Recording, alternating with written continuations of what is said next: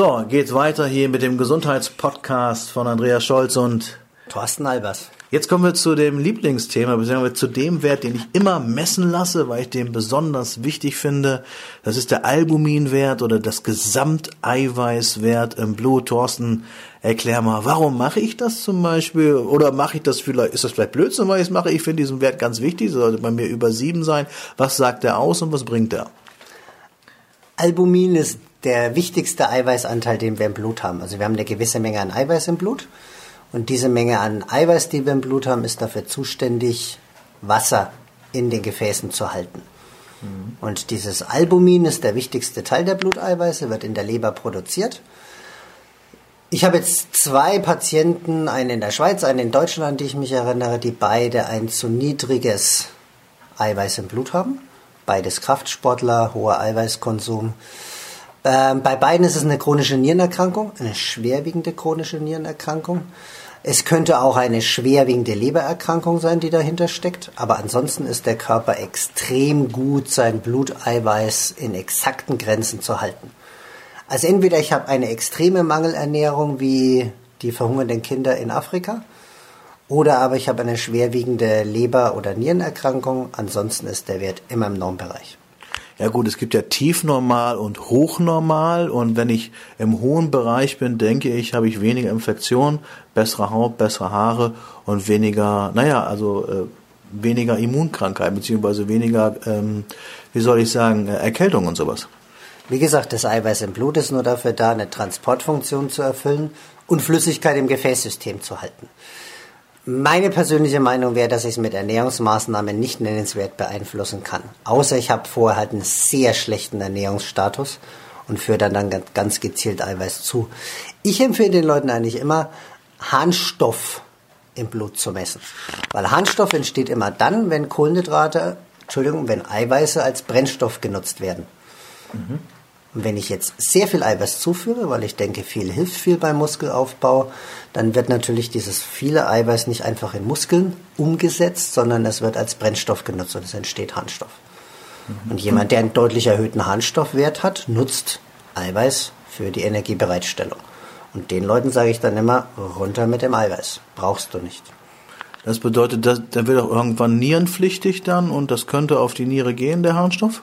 Nein, das heißt das nicht. Die Niere wird spielend damit fertig. Ja. Aber ich arbeite halt gern mit dem Parameter, um einfach zu sehen, die Person isst zu viel Eiweiß und oder zu wenig Kohlenhydrate. Das zeigt der Wert zuverlässig an. Okay, also diese, diese Nierenschädigung, die immer so erzählt wird, wenn du zu viel Eiweiß isst, gehen die Nieren kaputt, ist damit ja widerlegt. Schon seit über zehn Jahren. Ja, bei uns beiden vielleicht. Aber ich meine so, wenn du irgendwo zum normalen Arzt gehst, der sagt, dir ist nicht so viel Eiweiß oder die, ein Eiweißshake wäre böse und Chemie und Anabolika und was da nicht alles drin ist, ist ja alles ja Humbug dann eigentlich. Der Harnstoff ist zwar nicht schädlich, wie du sagst, aber er zeigt mir, dass in meiner Ernährung was falsch läuft. Genau. Und jeder, der sich ein bisschen mit der aktuellen Literatur befasst, weiß, dass es auch zahlreiche Studien gibt, die eindeutig zeigen, dass es mit dem Eiweiß und mit den Nieren definitiv nicht so ist. Ja, vor vielen Jahren hat ja Taunopolsky und Lemon haben es ja schon erzählt, dass es nicht gewinnt. Das ist, ist schon, ich glaube in den 90er Jahren war das ja schon. Aber gut, ähm, jetzt wissen wir es von dir auch nochmal. Also äh, kauft euch ruhig mal einen Eiweißshake, wir könnt den auf jeden Fall gebrauchen. Wir hatten jetzt Albumin, aber ähm, man hört immer so von diesen ganz bekannten Fernsehärzten, dass es sogenannte Frohwerte gibt. Also dass man, genau. wenn man irgendwelche Aminosäuren nicht hat, dass man dann vielleicht nicht gut drauf ist oder nicht kreativ ist. Also Tyrosin ist ja so, ihn sticht der Hafer mit ich mehr Power habe, Tryptophan für Serotonin und Phenylalanin für, die, für dieses ACTH und wie das alle heißt. Ist das alles Humbug? Ist das jetzt, um die Bücher zu verkaufen oder ist da gar, steckt da gar nichts hinter? Sag jetzt nichts Falsches. Ich sage einfach nur das, was ich denke. Ja. Und ähm, das, was ich letztlich aufgrund meiner jahrelangen Erfahrung und meines Wissensstandes mir erarbeitet habe. Der klassische Kraftsportler, Fitnesssportler, Freizeitsportler, der ab und zu auch mal Eiweißkonzentrate benutzt, hat eine ausreichende Eiweiß- und damit auch Aminosäureversorgung. Punkt.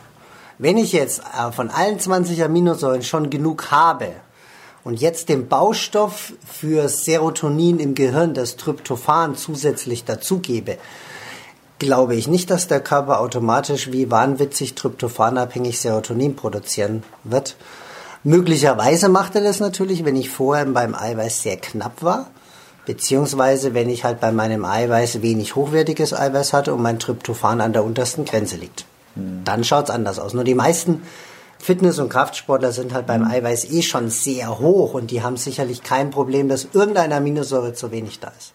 Gut, dann lass uns noch mal ganz kurz in diesem Zusammenhang sprechen über Menschen, die vielleicht keine Kraftsport sind. Auch unsere Zuhörer machen ja vielleicht keinen Kraftsport oder Fitnesssport, wollen einfach nur durch diesen Podcast gesund bleiben.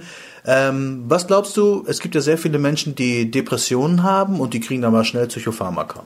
Und es gibt so schöne Bücher, zum Beispiel, was die Seele essen will. Äh, glaubst du, dass jemand, der nicht gut ernährt ist, und Depressionen hat, dass der durch Ernährung, also durch äh, tryptophanreiche Ernährung und Omega-3 seine Depression besser im Griff bekommt und vielleicht sich Psychopharmaka sparen kann. Denn ich habe in meinem Coaching sehr viele, auch junge Frauen, wo der Arzt denen schon Psychopharmaka gegeben hat.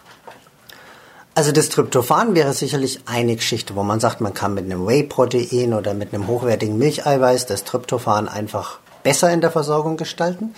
Noch wichtiger fände ich Omega-3-Fettsäuren, weil die natürlich als Baustoff fürs Gehirn extrem wichtig sind. Es gibt auch gute Daten zu Vitamin D, dass es Zusammenhänge gibt zwischen zu wenig Vitamin D und Neigung zur Stimmungsschwankung, Depressionen.